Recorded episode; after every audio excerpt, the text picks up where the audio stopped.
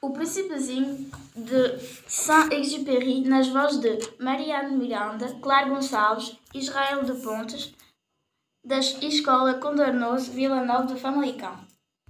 Foi então que apareceu a raposa. Olá, bom dia. Disse a raposa. Olá, bom dia. Respondeu educadamente o príncipezinho, que se virou para trás, mas não viu ninguém. Estou aqui, debaixo da macieira. Disse a voz. Quem és tu? Perguntou o príncipezinho. És bem bonita. Sou uma raposa. Disse a raposa. Anda a brincar comigo. Pediu-lhe o príncipezinho. Estou tão triste. Não posso ir brincar contigo. Disse a raposa. Ainda ninguém me cativou.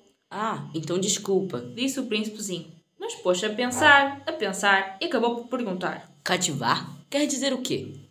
Vê-se logo que não és de cá. Disse a raposa. De que andes tu à procura?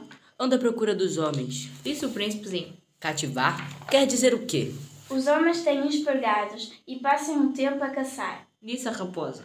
É uma grande maçada e também faz criação de galinhas. Aliás, na minha opinião, é o único interesse deles. Andas à procura de galinhas? Não. Disse o príncipezinho. Anda à procura de amigos. Cativar? Quer dizer o quê? É uma coisa de que toda a gente se esqueceu. Disse a raposa. Quer dizer criar laços. Criar laços? Sim, criar laços. Disse a raposa.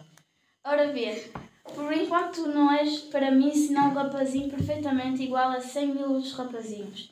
E eu não preciso de ti, e tu também não precisas de mim. Por enquanto eu não sou para ti senão uma raposa igual a cem mil outras raposas, mas, tu, mas se tu me cativares, passamos a precisar um do outro.